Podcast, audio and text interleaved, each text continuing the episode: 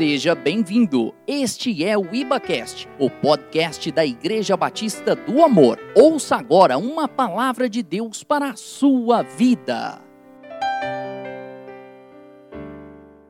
Hoje é o culto da família, como você já percebeu, e eu creio que o seu coração já se encheu de esperança para aquilo que Deus vai falar aos nossos corações nessa manhã. É, e eu queria compartilhar algo que já está no meu coração há algum tempo. Ah, e, eu creio que é muito oportuno falar nesse momento aqui do culto da família. E essa é, essa é a mensagem, ou esse é o título da mensagem: são os seus olhos. Eu não sei quantos se lembram, na verdade todos vão se lembrar. É quando alguém vem assim, elogia outra pessoa, fala assim: olha, você está com uma camisa bonita, você está com uma calça bonita, olha, você, é, você tá, fez um corte bonito no seu cabelo, nossa, seus. É, é, ou seja, um elogio. Aí qual, como que a outra pessoa normalmente fala? São seus olhos, com aquela falsa piedade, né? Fal... É, falsa modéstia, né? Com aquela falsa modéstia por dentro ele está assim. É. Aí, mas por, por fora ele fala assim: são seus olhos, na é verdade. Mas na verdade são os olhos da pessoa mesmo. Nós vamos, vamos caminhar nisso aqui hoje. E vai ter tudo a ver com família, tudo a ver com casamento, tudo a ver com relacionamento. Amém, Jesus? É, alguém já dizia também que é, são os olhos do dono que engorda a boiada, não é verdade? Cadê o Marcos? O Marcos, que é veterinário, ele deve saber disso, né? Não é verdade? Não tem esse dito, Marcos? São os olhos do dono que engorda a boiada? Então, ele deu joinha, veterinário, então eu creio que está correto essa afirmação. Mas do ponto de vista espiritual tem algo interessante. É o dono das ovelhas que engorda o redil delas, que engorda o rebanho, amém? São os olhos de Deus. E pelo que consta, os olhos de Deus, eles trazem a própria divindade pensamentos bons ao seu respeito. Por isso ele diz: Eu é que sei os pensamentos que tem a seu respeito, pensamento de paz e não de mal, para vos dar o fim que desejais. Então, qual que é o tipo de olhar que Deus tem para nós? Esse tipo de olhar que engorda o rebanho, que engorda o redil, que engorda as ovelhas, que promove, que eleva, ainda que aparentemente não seja tão bonito assim algumas vezes mas ele nutre, na verdade, e daqui a pouco nós vamos entrar por meio daquilo que ele mesmo deu a nós, ele mesmo é, ofertou a nós, ele nutre então esse olhar e que gera um pensamento, um pensamento de paz. Amém, Jesus? Eu queria que você abrisse comigo a sua Bíblia em Mateus, capítulo 6. Evangelho de Mateus, capítulo 6.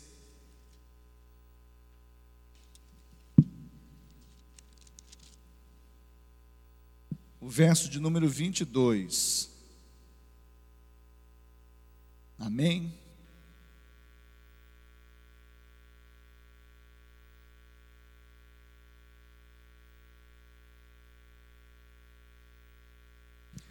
Mateus 6, 22 e 23 está escrito: São os olhos a lâmpada do corpo. Se os teus olhos forem bons, todo o teu corpo será luminoso. Se, porém, os teus olhos forem maus, todo o teu corpo estará em trevas. Portanto, caso a luz que em ti há sejam trevas, que grandes trevas serão. Pai, no nome de Jesus, a palavra do Senhor é liberada sobre o seu povo, sobre todos quantos estão recebendo agora, seja aqui presencialmente, seja, Pai, pela internet, pelo culto online, seja por uma gravação do nosso culto em tempo futuro. Mas eu creio, Pai, que a nossa vida não pode permanecer a mesma, porque a Sua palavra não pode voltar para o Senhor vazia, que ela produz aquilo para o qual ela foi designada. E assim como o orvalho desce à terra e não torna para o céu antes que regue a terra e faça com que ela frutifique, assim seja a Sua palavra caindo no terreno do nosso coração. Nós oramos, ajuda o pregador, Pai, em nome de Jesus. Amém. Amém, Jesus. São os seus olhos. São os seus olhos. E aqui nós estamos no grande sermão, o sermão dos sermões. O maior sermão de todos os tempos, o sermão do monte ou o sermão da montanha. Alguns teólogos dizem que é o código de ética do cristão. Mateus está em Lucas também, né, fragmentos do, do que está aqui, mas o, o, o sermão está contido no Evangelho de Mateus, no capítulo 5, 6 e 7. E como um código de ética, fala de coisas práticas do dia a dia, fala de coisas assim que nós devemos observar no nosso relacionamento, na nossa vida com é, família, com dinheiro, com trabalho, com autoridade, fala de tudo em três capítulos que nós devemos observar, uma suma ética para o cristão. Amém, Jesus? Glória a Deus por isso. É uma bênção. Leia o Sermão do Monte. E nós entendemos o seguinte: que esse texto que Jesus traz, ele traz, evidentemente, falando de luz e trevas. Ele fala que é, o, o, o nosso, os nossos olhos, eles são como uma lâmpada, ou são, ele nem fala com um termo metafórico, ou seja, comparativo, ele fala que os nossos olhos são a lâmpada do corpo. É interessante, ele fala que são a lâmpada do corpo. Então, olha só que importância nós devemos dar para esse órgão, que na verdade não é simplesmente o globo ocular, mas é uma visão, é uma percepção, é muitas vezes até um pensamento. E isso nós temos que deter, nos deter para extrair aquilo que o Senhor quer nos ensinar. Então, se os olhos são lâmpada do corpo, se os olhos forem bons, haverá muita luz. Se os olhos forem bons, haverá muita graça. Se os olhos forem bons, haverá muita virtude. Se os olhos forem bons, haverá muita bondade, benignidade. Por outro lado, se os olhos forem maus, haverá trevas. Haverá o que? Maldade, malignidade, desconfiança.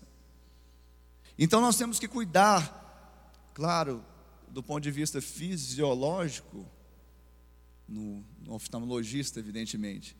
Mas nós vamos falar aqui de um outro colírio que nós precisamos pingar, que está lá em, em Apocalipse, nos nossos olhos, para que nós possamos enxergar bem do, do ponto de vista celestial. Amém? Nós enxergamos muito do ponto de vista terreno, superficial, mas nós precisamos elevar os nossos olhos e ter uma visão do ponto de vista celestial, ou seja, termos os olhos de Deus, os olhos de Cristo. Amém? Quem deseja ter esses olhos, ter esse olhar? Amém? É interessante porque esse texto ele está associado à graça, porque é, quando nós estamos falando que são os seus olhos, Jesus está inserindo para os seus, seus ouvintes, os seus discípulos e aquela multidão que o cercava, exatamente que o olhar dessa forma o, o ter um olhar bondoso, ele está unicamente associado ao emissor desse olhar, não necessariamente ao destinatário. Ele está ligado àquele que daquele de quem emana esta visão e não daquele que está sendo observado. Então isto é, isso fala de uma forma especial, não sei se você entende, de graça porque graça ela é unilateral. Eu simplesmente simplesmente Deus decidiu nos favorecer. A gente teve algum mérito?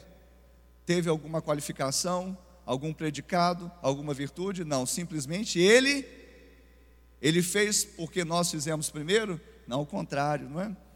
Então entenda que também esse tipo de olhar, ter olhos bons, está associado diretamente a uma graça, um favor, um benefício que aquele que decide fazê-lo, ele simplesmente faz, independente se o, a, a, o panorama é bonito, se a tela foi bem pintada, ou se há às vezes algum louvor.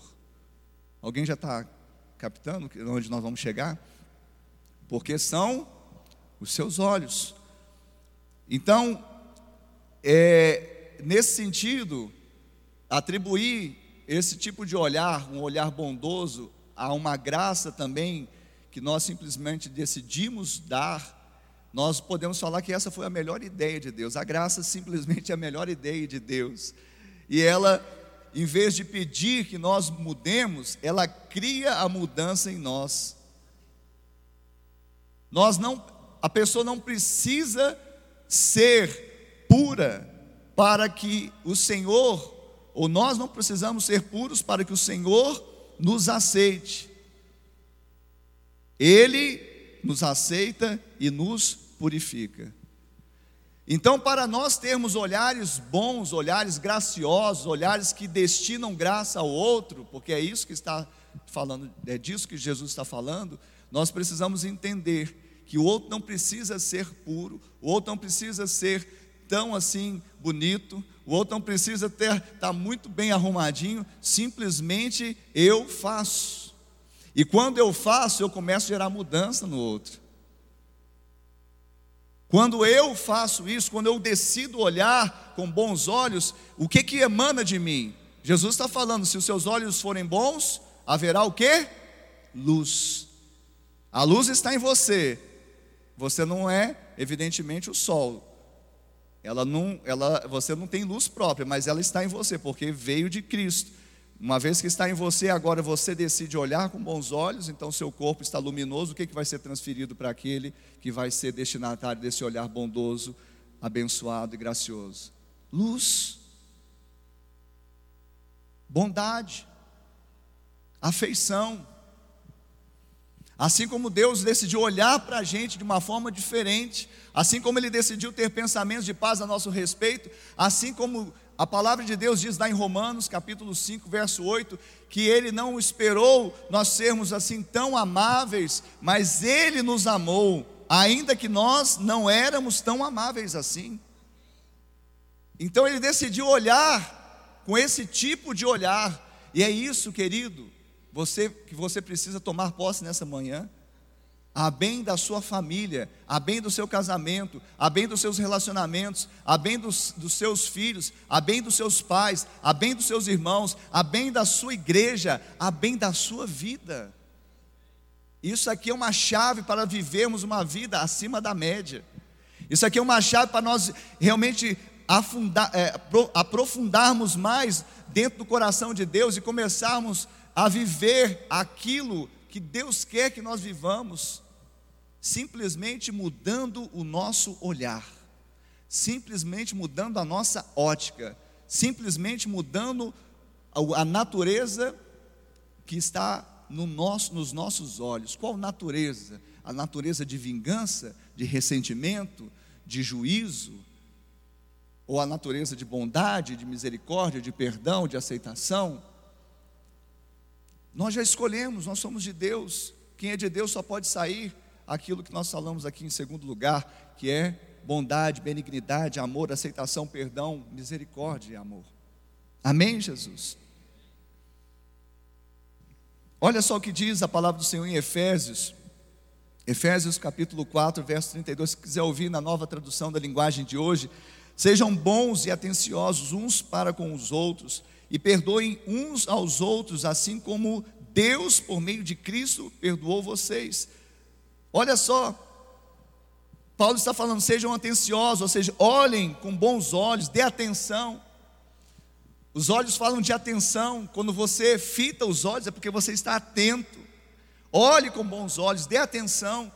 Quantas pessoas estão passando à sua frente, seu cônjuge está passando, está dando sinal de que precisa de você, você está deixando passar. O seu filho, a sua filha, o seu irmão. Olhe com atenção, dê atenção. E o texto vai falar: sejam bons e atenciosos, ou seja, tenham um olhar bom de atenção para com os outros e perdoem, por quê? Porque Cristo perdoou você. Se nós não formos capazes de perdoar uma pessoa, seja o que ela tenha feito, nós somos o credor incompassivo da parábola de Jesus. Fomos perdoados de uma dívida impagável, mas hoje não conseguimos perdoar uma dívida perfeitamente pagável do outro. Que tipo de olhar é esse? Olhar maligno, maldoso, maldizente. E isso, querido, afeta em primeira instância você mesmo que está tendo esse olhar. Porque Jesus está falando: se os seus olhos forem maus, haverá grandes trevas. E é por isso que as pessoas ficam presas em trevas, elas não conseguem romper porque ainda estão amarradas, amarguradas, ressentidas, em que? Em sempre ter um olhar de juízo. E depois nós vamos entrar aqui, esse olhar de juízo, esse olhar implacável, esse olhar que, não, eu não dei causa, foi o outro que me feriu e tal, esse é um olhar de justiça própria. Tudo se resume em justiça própria. Daqui a pouco nós vamos chegar lá. Todo mundo está recebendo aí?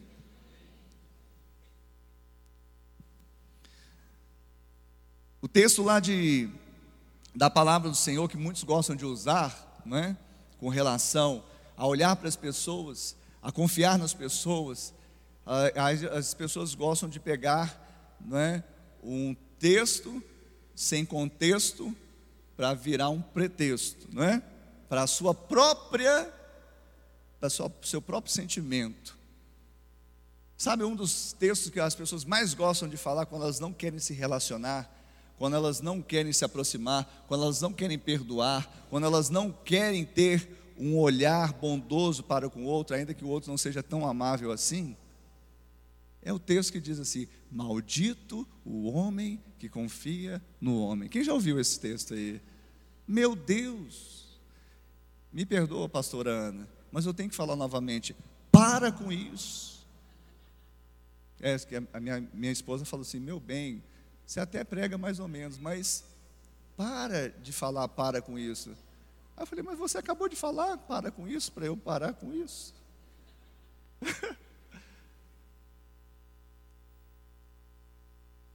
e pega só a primeira parte, a parte A, e não contextualiza. E esse texto não precisa nem contextualizar, porque você lê o versículo, não entende, lê o capítulo, não lê o capítulo, não entende, lê o livro, não leu, não entendeu, lê a Bíblia toda, você vai entender, querido.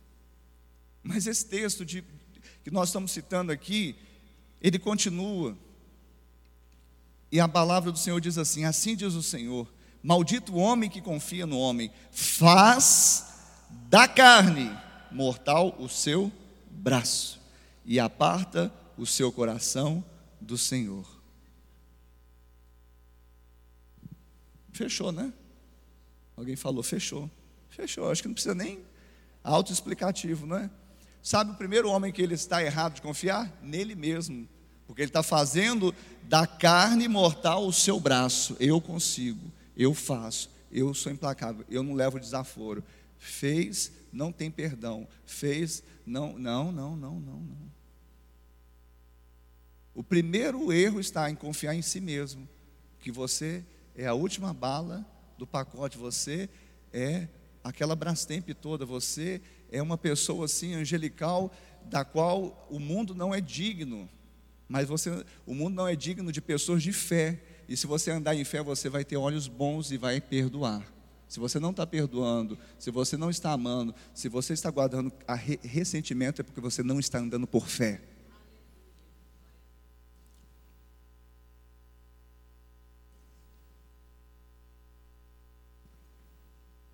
Não na fé, na palavra, talvez na fé no seu, na sua carne, que você fez seu braço, mortal. E a palavra continua, no última, a última parte do versículo fala: E aparta seu coração do Senhor. Queridos, se nós apartarmos o nosso coração do Senhor, sabe o que, que resta para o nosso coração? Engano. Enganoso é o coração do homem, ele é corrupto. Se nós apartarmos o nosso coração do Senhor, o que que sobra? Corrupção e engano. E toda vez que eu não ando por fé, Paulo vai falar: tudo que eu faço sem fé é o que? Pecado. Então, se eu não andei seguindo a palavra, o que a palavra diz, eu apartei o meu coração do Senhor, porque é isso que, que acontece. Quando eu não ando por fé, eu apartei meu coração do Senhor. Se eu apartei meu coração do Senhor, o que, que restou para o meu coração? Engano e corrupção. E o que, que isso vai gerar? Trevas na minha vida. E o que, que as pessoas à minha volta vai perceber e vai ficar aquele engodo, trevas também. Mas pelo que consta, você foi chamado a ser sal da terra e luz do mundo. Sua candeia tem que brilhar, não é debaixo do alqueire, tem que brilhar no velador, no alto, para que as pessoas possam ver. E quando elas consigam ver isso, elas vão glorificar o Deus Todo-Poderoso, o Pai das luzes. Ó, oh, Pai da, do quê? Das luzes. Você tem que refletir essa luz em nome de Jesus. Então, não fique usando esse, sabe, é, pastor, eu não confio porque maldito é o homem que confia no homem. Então já começa não confiando em você, porque você está muito cheio de si. Só de você falar isso com essa altivez toda, você está confiando muito em si. Então já está tomando bomba aí. E acaba de ler o versículo, versículo que você vai entender. Agora, o que, que é isso? A palavra está dizendo, o profeta está dizendo, maldito o homem que confia no homem. O que o maldito faz? Maldiz. Então não há nenhum maldito que vai bem dizer, que vai ser benigno e bondoso. Então a pessoa que está debaixo de uma maldição, porque ela escolheu ter olhos tenebrosos, de trevas, de penumbra, ela está cheia desse tipo de peçonha, esse tipo de, sabe, de nuvem negra. E ela pode se libertar, sobretudo, alguém que é filho de Deus. E eu quero falar nessa manhã, querido, que você então não pode receber, não, não pode receber, não, que da parte de Deus não vem isso, mas você não pode aceitar que bata a porta da sua vida esse tipo de maldição. É interessante que até os homens dessa terra, que estudam e escavam para é, defender postulados científicos, na psicologia, tem uma definição para confiança, eu achei interessante, Lívia. E está totalmente em conformidade com a palavra, ao meu, na minha ótica, aproveitando falar de ótica, né, na minha ótica, ela está totalmente amoldável. Olha só, confiança, na definição da psicologia, confiança pode ser entendida como um estado psicológico que se caracteriza pela intenção de aceitar a vulnerabilidade, com base em crenças otimistas a respeito das intenções do outro. Olha só que coisa tremenda, eu vou repetir. Confiança pode ser entendida como um estado psicológico que se caracteriza pela intenção de aceitar a vulnerabilidade, com base em crenças otimistas a respeito das intenções do outro. Então, confiança vem porque o outro é confiável? Nesse conceito? Não. A intenção, a, a confiança, ela vem porque eu tenho uma intenção eu tenho uma intenção de aceitar até o erro do outro, a vulnerabilidade do outro, nutrindo em mim, ou em base em uma crença que eu tenho otimista. Olha só que coisa, é o que Deus fez conosco. Só que Deus não é só um otimista, como a gente fica assim, nossa, eu creio que o Botafogo vai ganhar do Flamengo. Aí ele vai tomar de 3 a 0. Não é esse tipo de otimismo. Deus, Deus não, Deus ele não tem otimismo como nós temos. Deus, o que ele, ele crê acontece. O que ele empenha a palavra, assim acontece. Então, quando Deus decidiu nos amar, nós somos amados, e ponto, e acabou.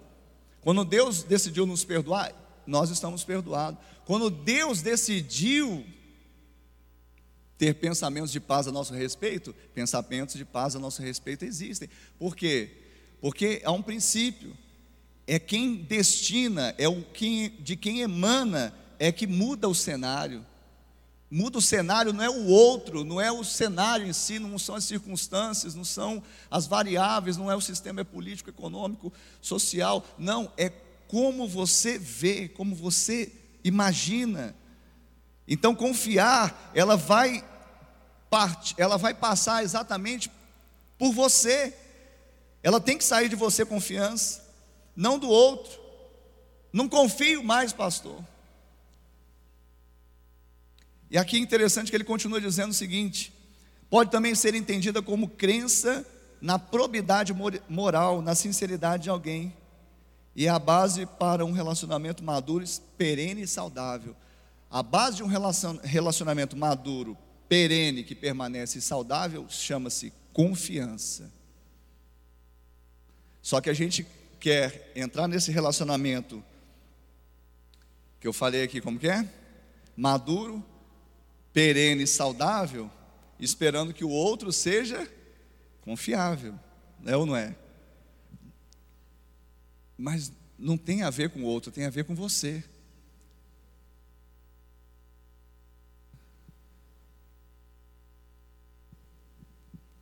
E também, em outra instância, não tem a ver com você, tem a ver com Deus.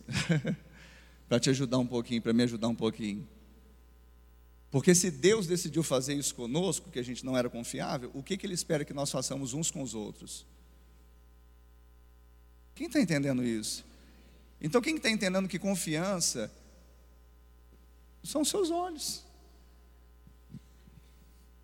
Tem gente que fala assim, pastor, você é tão amável, você não me viu no futebol, não me viu jogar. Pastor, mas você é tão bondoso, nunca me viu lá em casa nervoso. Ué. Mas é uma crença na sua cabeça que eu sou bondoso. É uma crença otimista. Você, eu creio, eu tenho, eu tenho otimismo que, que ele é pacífico, ele é bondoso. Continue tendo essa crença, tá? Porque eu estou recebendo. Tá? Em Cristo Jesus eu vou ser tudo aquilo que Ele deseja que eu seja e vai responder, de certa forma, a essa expectativa sua. Mas só Deus sabe o que está dentro dessa, desse corpo mortal e dessa carne que nós herdamos, aquilo que vem de Adão. Mas ainda que meu homem exterior se corrompa, o meu homem interior, que é Cristo, se renova cada dia. Então estou bem resolvido. Você acha que alguém fala assim, pastor, eu, eu, eu tenho um temor de subir naquele púlpito para pregar a palavra de Deus? Gente, se alguém for ter esse tipo de temor que você tem, porque não confia, ninguém subiria aqui. Você acha que eu, eu estaria apto? Não, mas o senhor ora, o senhor jejua, o senhor. Está vendo que a gente ainda. A gente quer reunir alguns predicados, algumas virtudes, para promover o que? A confiança. Claro que, do ponto de vista natural, isso não está de todo errado. Pessoas precisam ser coerentes, pessoas precisam ser confiáveis. Mas nós, como filhos de Deus, e militamos e pensamos num, muito acima desses pensamentos rasos que existe aqui, nós temos que entender a ótica de Deus. E é só dentro da ótica de Deus que nós vamos ter uma vida madura, saudável, um relacionamento perene, por exemplo, você veio para essa igreja, veio de outro ministério, porque talvez se feriu lá. O que, que te faz crer que você não vai se ferir aqui? Não, pastor, mas o senhor é muito legal, o senhor é bonzinho. Eu não vi nenhuma pregação herética, eu não vi, sabe? Ainda, querido, assim, pregação herética você não vai ouvir aqui, não. Mas assim, não, é, deixa eu deixar bem claro: pregação herética, o último que pregou aqui não está mais, não, estou brincando. Ninguém pregou aqui, não, né, pastor? Pelo que consta, acho que ninguém pregou. E se alguém falou alguma, alguma coisinha, ele tem que ir para a cruz, fala assim: me perdoa, Senhor, me perdoa. Né? É bom por isso que a gente tem discipulador que fala assim: filho, você pregou um negócio ali que, como que é aquele negócio mesmo? Mas amém, tirando essa parte, o que, que te faz crer que você não vai ser ferido aqui? É uma crença, uma intenção de, de ter uma crença otimista a respeito que aqui é o céu, aqui é o paraíso, aqui só tem anjo. Casamento, me perdoe aqui o segundo, terceiro, décimo, vigésimo casamento. me perdoe. Todos aqui são bem aceitos, bem acolhidos. Nós temos, até no meio, no meio dos meus discípulos diretos, nós temos pessoas que estão no segundo casamento. Então, a gente teria que pregar separadamente essa parte, mas deixa eu falar, só para efeito de, de exemplo aqui. O que uma pessoa que separou, qual que é o, que, que ela espera para o segundo casamento, assim, do ponto de vista de, de confiança? O que faz ela crer que agora vai dar certo? O que faz ela crer que agora é, eu confio? O que faz ela crer? Que, o que faz ela crer? Às vezes algum atributo da pessoa. É mais cheirosinho, é mais cortês. Deixa eu falar um negócio para vocês. Esse dia eu estava falando com a Ana. A Ana, ela às vezes fica me olhando assim, quando eu falo isso com ela, ela faz uns bicos assim, mas no fundo ela concorda comigo. Minha garganta está secando demais, gente.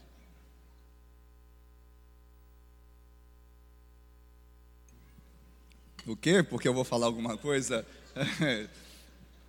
Mas eu falo com ela o seguinte, eu falo com ela o seguinte, meu bem, a gente, gabinete ali, a maior parte dos gabinetes é marido e mulher, questões familiares, casamento. E nós amamos isso, nós nascemos para isso. queremos abençoar os casais, damos conselho. Mas uma coisa sempre fica, sempre fica. Eu, eu quero confessar para vocês aqui, se você já passou ou vai passar, ou não vai passar por o gabinete nessa circunstância, mas eu quero que você saiba, eu já faço a minha confissão aqui, que toda vez eu pergunto: será que quando eles casaram, aquele marido, ele, ele era romântico? Será que ele abria a porta? Será que ele comprava bombom? Será que ele dava flores? Será que ele. Hum, hum, será? Eu duvido.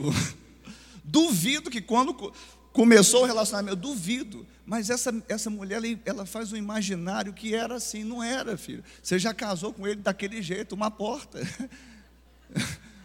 Mas o que que fez com que você casasse? Quem está entendendo isso? Eu não sei se eu estou errado, estou falando uma aberração, me perdoe, sabe, os teólogos, os... mas eu estou fundamentando aqui na palavra, se os seus olhos forem bons, você vai vir para o gabinete? Você, querido? Você não, você é a Sandra. Eu, eu, tenho, eu tenho pensamentos bons a respeito de vocês. Eu tenho uma intenção, eu tenho uma intenção assim de, de e uma crença otimista a respeito de você e do, da Sandra. Quantos anos de casado? É, 30 anos, 32. Ó, só de errar, já a Sandra vai te chamar para conversar depois. 30, 32 anos. 32. Vamos, números evangelásticos. Vamos 32, então. Amém. Então, a, a, aí tá, a mulher ficou feliz com esse, o homem ficou feliz, né? Eu já era assim. Eu sou aquele homem Gabriela, aproveitando o Dia Internacional das Mulheres, eu vim até de, de rosa aqui também. É o homem Gabriela. Eu nasci assim, vou viver assim, vou morrer assim. Gabriela. Quem já ouviu essa musiquinha aí? Não existe isso não, filho. Você era assim depois que o carpinteiro, esse pau. Ah, eu nasci torto, pastor, mas você passou na mão do marceneiro lá de Nazaré? Passei, então você não pode permanecer torto, não. A sua esposa merece em Cristo. Ela mesma não merece, não. Mas em Cristo ela merece um marido melhor. Sério, não sério, gente. Eu estou falando sério. Ela, sem Cristo, não merece. Alguém merece? Fala assim, alguém. Eu mereço. Pastor, eu mereço um maridão. Não merece nada, gente. Eu mereço um mulherão. Não merece. Em Cristo, Ele nos dá graciosamente. Você acha que eu mereço Ana Cláudia? Não mereço. Não vou falar o contrário para não dar problema, mas eu não mereço. Eu não mereço, é graça, filho. Tá, agora eu falei das mulheres, né? Então a mulher vem, ah, pastor, ele é uma porta, ele não abre a porta, ele é uma porta, mas ele não abre a porta para mim do carro, ele não traz bombom. Aí eu falei, filho, eu já falei assim, eu também não sou muito romântico, não. Eu tenho que aprender também a fazer essas coisas. Mas vamos lá, filho, se esforça, filho. A uma irmã ontem, a gente estava numa uma confraternização, não vou falar nem aonde é para ninguém ficar bisbilhotando, né? É uma confraternização. A irmã falou assim, pastor, é, eu tenho fingido ser submissa. Eu falei, amém, continua fingindo até Jesus voltar. Tem problema não, tem problema não. Se a sua atitude é de submissão, vai dar certo, vai dar certo. Por... Por quê? Porque a gente mesmo, a gente não consegue não, gente. A gente, essa carne aqui não quer ser submissa. Você acha que mulher quer ser submissa a homem? Não quer. Mas você tem que ser submissa a quem? A quem você quer. Você quer ser submissa a Jesus? E o que, que Jesus fala? Trim, trim, trim. Tá, vamos lá, vamos voltar. Eu falei só, o homem ficou feliz, né? Tal, eu sou assim mesmo, pastor. É, aquele cara brutão, para com isso, filho. Mas vamos lá, mulher também. Aí o homem falou assim: Não, pastor, mas minha mulher não me obedece, não é submissa, não faz arroz, não faz feijão, sabe? Só fica vendo Netflix, não sei o quê. Aí eu pergunto: será que há 20 anos atrás ela era submissa, fazia arroz, ela fazia tudo direitinho? Duvido, duvido. Eu duvido. Estou confessando meu pecado. Que quando você for lá no gabinete, essa coisa eu tenho lutar, Deus, tira esse pensamento da minha mente, porque quando, toda vez que vem um cliente aqui, cliente, eu fico pensando, eu duvido que no início do casamento era desse, eu duvido. O que que mudou? Os olhos da pessoa olhar o outro. A pessoa não mudou. O que mudou foi você. O outro não mudou, o que mudou foi você. Porque no início você estava apaixonado, você estava você estava vendo virtudes onde ninguém via. Nem seu pai e sua mãe falou assim: "Não casa". Aí você foi e casou. Casou, filho? Casamento é assim.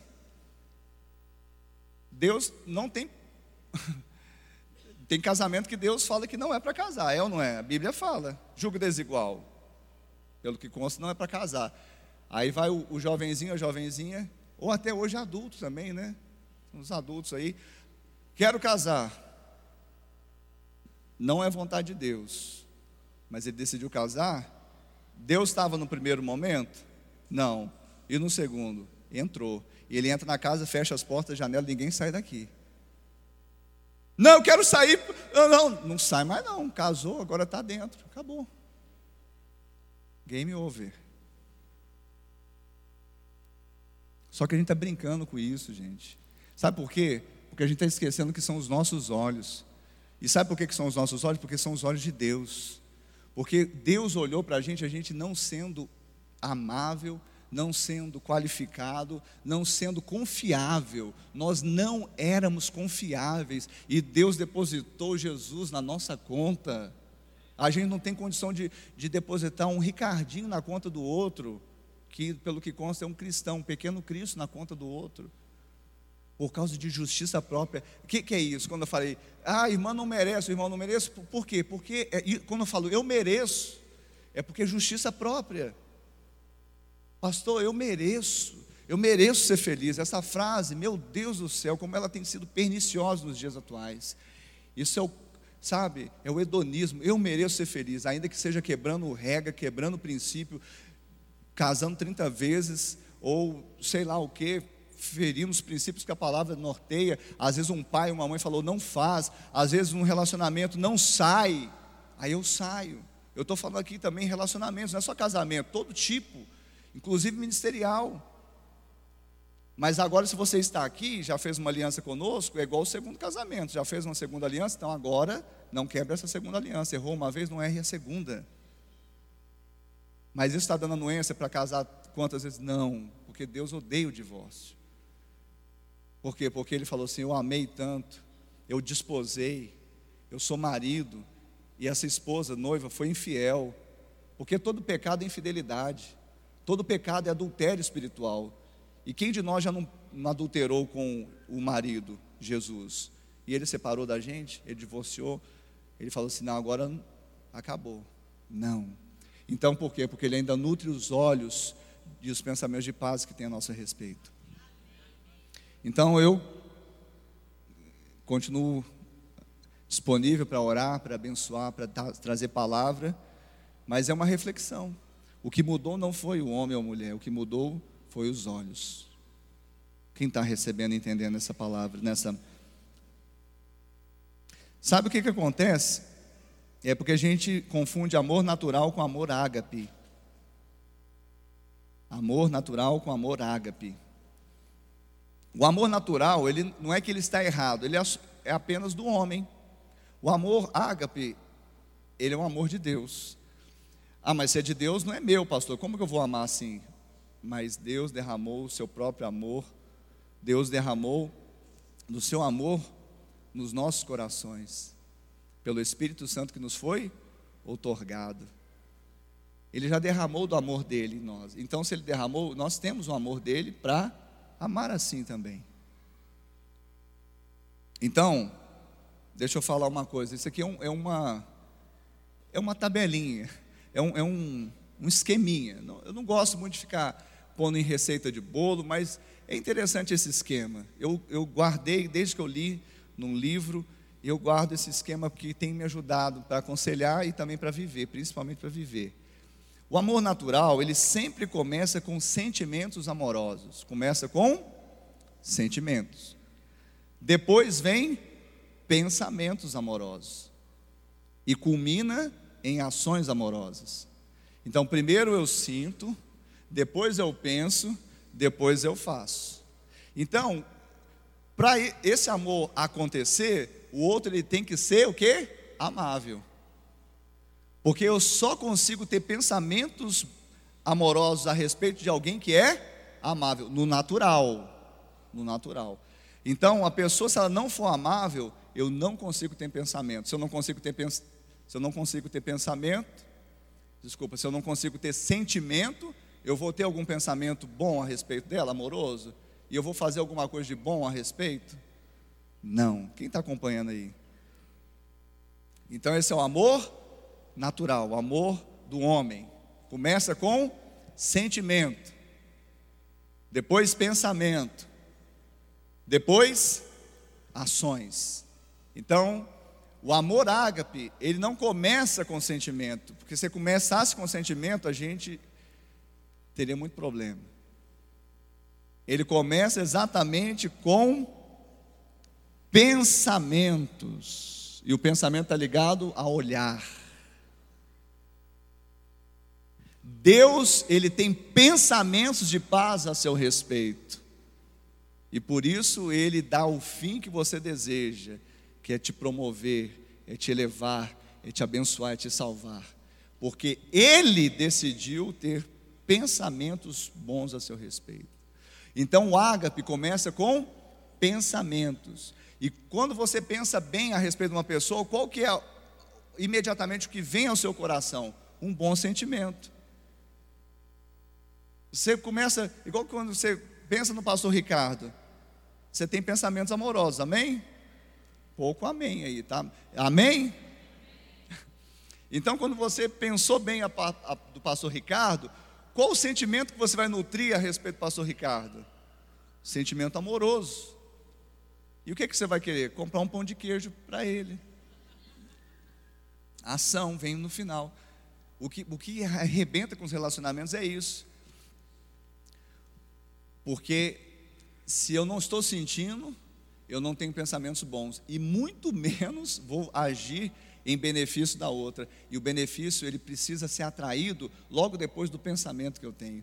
Eu decido pensar bem, amorosamente a respeito de quem quer que seja, até porque foi dessa forma que Deus olhou para mim e pensou a meu respeito. É só lembrar disso. Quando você quiser ser implacável com outro, lembra que, como que Deus agiu com você. Só isso, só lembra disso, pelo amor de Deus. Em qualquer relação. Quando você quiser ter um olhar de desconfiança, um olhar, sabe, de, de, de, de maldade, sabe? Então você começa a pensar qual tipo de olhar que Deus tem me olhado. Quem está recebendo essa manhã aqui em nome de Jesus? E para terminar, é, então ame com amor ágape, amém? Que não começa com sentimento, mas começa com pensamento. Há uma dica para você pensar bem a respeito de alguém, é comece a orar por ela. Comece a orar por ela. Eu duvido que você está orando e fala assim, ah, aquele cara mal, malvo, maldoso, ah, aquele cara pilantra, ô oh, Senhor, abençoa aquele pilantra, não, abençoa aquele santo, Senhor. É de, não tem jeito de você orar por uma pessoa e ficar pensando coisa ruim a respeito dela. Não tem jeito. Não, não, não tem jeito. Então, uma coisa que vai te ajudar a ter pensamentos bons a respeito de alguém é você orar por ela. Comece a orar. Ao invés de maldizer, ore. O próprio Jesus diz: ame os seus, os seus amigos. Ore pelos seus pelos os que te promovem. Ame os seus inimigos e ore para aqueles que te perseguem. Pastor, mas o Senhor não conhece a minha esposa, ela se tornou uma inimiga no meu lar. Então, de acordo com Jesus, você tem que orar por ela, porque eu amá-la, porque ame os seus inimigos. Não tem jeito de sair dessa, não, filho. Se ela se tornou uma inimiga, uma adversária, ainda assim você tem que orar, orar por ela, amá-la. Porque se Jesus falou que a gente tem que orar e amar até o inimigo e por, por aquele que nos persegue, quanto mais a nossa esposa que nós fizemos com ela uma só carne, nos tornamos com ela uma só carne. Como eu falei, tudo está ligado à justiça própria. A hora que eu largar essa justiça minha, meu, minha razão, meu direito, que eu não dei causa, que eu sou bonzinho, que eu mereço algo melhor, que eu quero ser feliz, quando eu esquecer disso, e olhar para a cruz, tudo vai se resolver. Tudo vai se resolver. acaba com essa justiça própria. Tudo isso, a falta de amor, de perdão, de conserto, está ligada à justiça própria. Agora, deixa eu te falar, a graça não é cega, não. Alguns falam que o amor é cego, né? O amor natural parece ser cego mesmo, né? Porque depois a pessoa começa a reivindicar do outro uma coisa que ela nunca foi. É o que normalmente acontece. Depois de 20 anos, a pessoa começa a reivindicar algo que a pessoa nunca foi. Então me parece que o amor natural realmente ele é cego, mas a graça de Deus não é cega. Ouça bem, para a gente terminar, eu lançar uma palavra profética para a gente orar como família aqui. A graça não é cega, ela vê perfeitamente a ferida, mas prefere ver mais ainda o perdão de Deus. A graça vê perfeitamente a ferida, mas eu prefiro ver mais ainda o perdão para essa ferida. Assim que nós vamos viver com bons olhos, saindo luz da nossa vida. Amém? Então, são os seus olhos. São seus olhos. Amém? Fica de pé no seu lugar.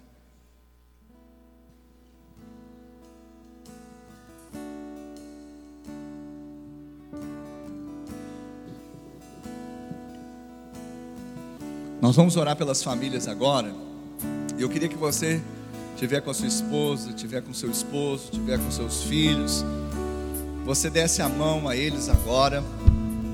Se você não estiver com seus familiares de sangue, então você vai se unir a um familiar na fé, a um irmão na fé.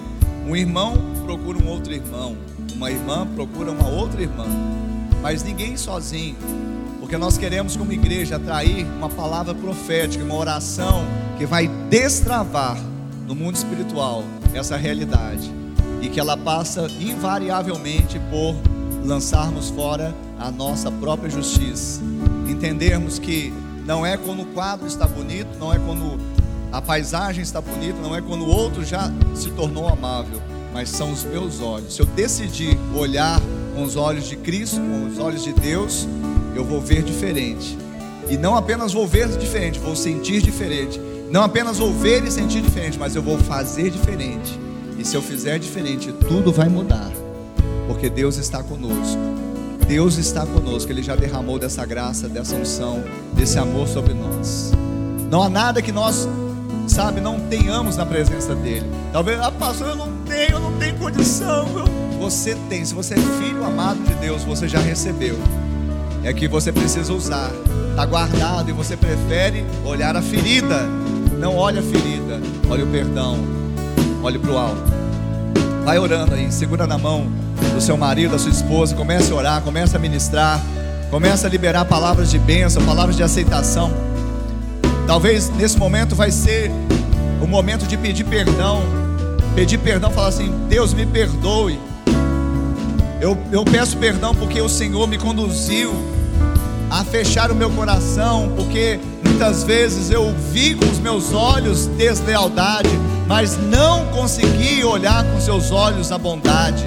E agora eu decido tomar os seus olhos, eu decido olhar com seus olhos, eu decido, pela graça, ver a ferida, mas preferir ver muito mais o seu amor, o seu perdão. E eu sei que assim também o Senhor fez na minha vida, assim o Senhor fez. O Senhor me amou quando eu não era amável. O Senhor me perdoou quando eu não era perdoável. O Senhor fez e me resgatou quando eu estava perdido.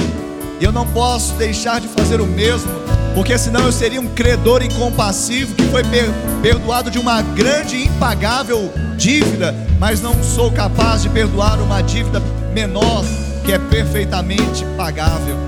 Me ajuda, Senhor, Abra os meus olhos, abra os olhos do meu entendimento. Vai orando, igreja, vai ministrando. Se você tem, sabe, liberdade, você pode impor as mãos sobre o seu cônjuge. Você pode abençoar o seu cônjuge. Você pode liberar palavras de bênção.